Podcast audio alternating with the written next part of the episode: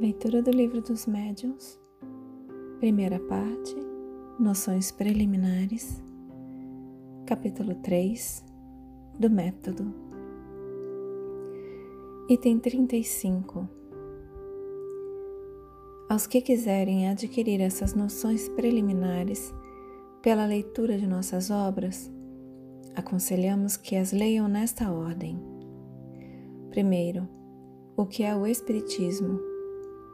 Esta brochura, de uma centena de páginas somente, contém sumária exposição dos princípios da doutrina espírita, um apanhado geral desta, permitindo ao leitor apreender-lhe o conjunto dentro de um quadro restrito.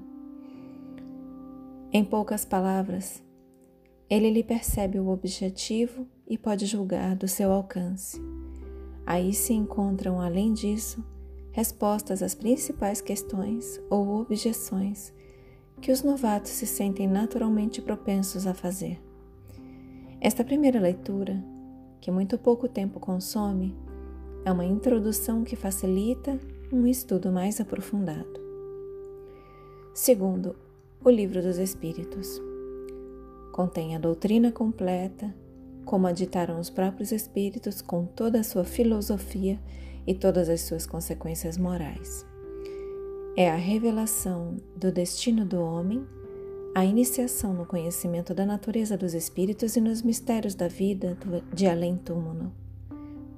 Novamente, é a revelação do destino do homem, a iniciação no conhecimento da natureza dos espíritos e nos mistérios da vida de além-túmulo.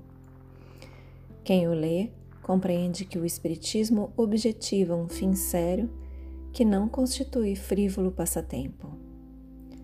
Terceiro, o Livro dos Médiuns.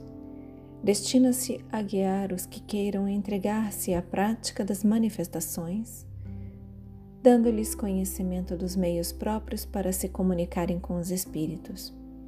É um guia tanto para os médiuns como para os evocadores e o complemento do Livro dos Espíritos.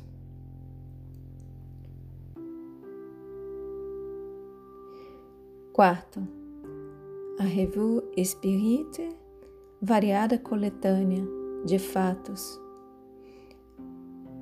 É como se fosse uma, eu acho que é a revisão espírita, a Revue Spirit, variada coletânea de fatos de explicações teóricas e de trechos isolados que completam o que se encontra nas duas obras precedentes, formando-lhes, de certo modo, a aplicação. Variada coletânea de fatos, de explicações teóricas e de trechos isolados, que completam o que se encontra nas duas obras precedentes, formando-lhes, de certo modo, a aplicação. Sua leitura pode fazer-se simultaneamente com a daquelas obras. As obras são o Livro dos Espíritos e o Livro dos Médiuns. Então, sua leitura pode fazer-se simultaneamente com, da, com a daquelas obras, porém, mais proveitosa será e, sobretudo, mais, in, mais inteligível se for feita depois de O Livro dos Espíritos. Isto pelo que nos diz respeito.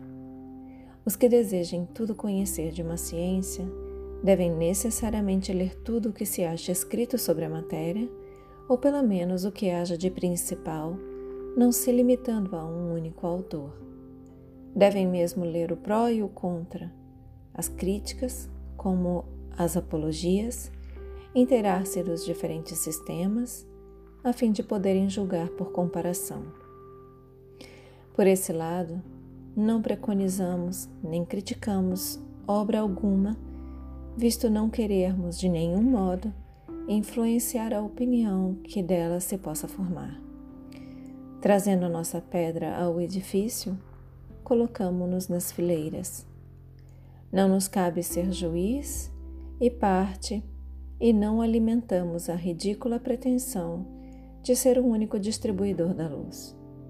Toca ao leitor separar o bom do mal, o verdadeiro do falso.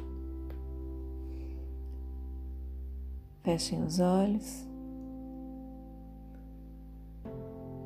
Permitam que essas palavras se aprofundem em vocês.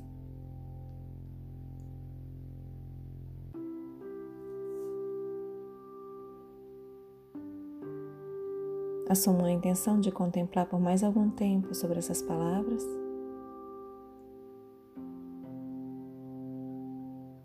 Expressem gratidão aos seus guias, mentores, protetores e anjo guardião. Expressem gratidão a Deus. Agradeçam a si mesmos pela continuidade na leitura. E eu também agradeço a vocês pela oportunidade. Boa noite. Namastê.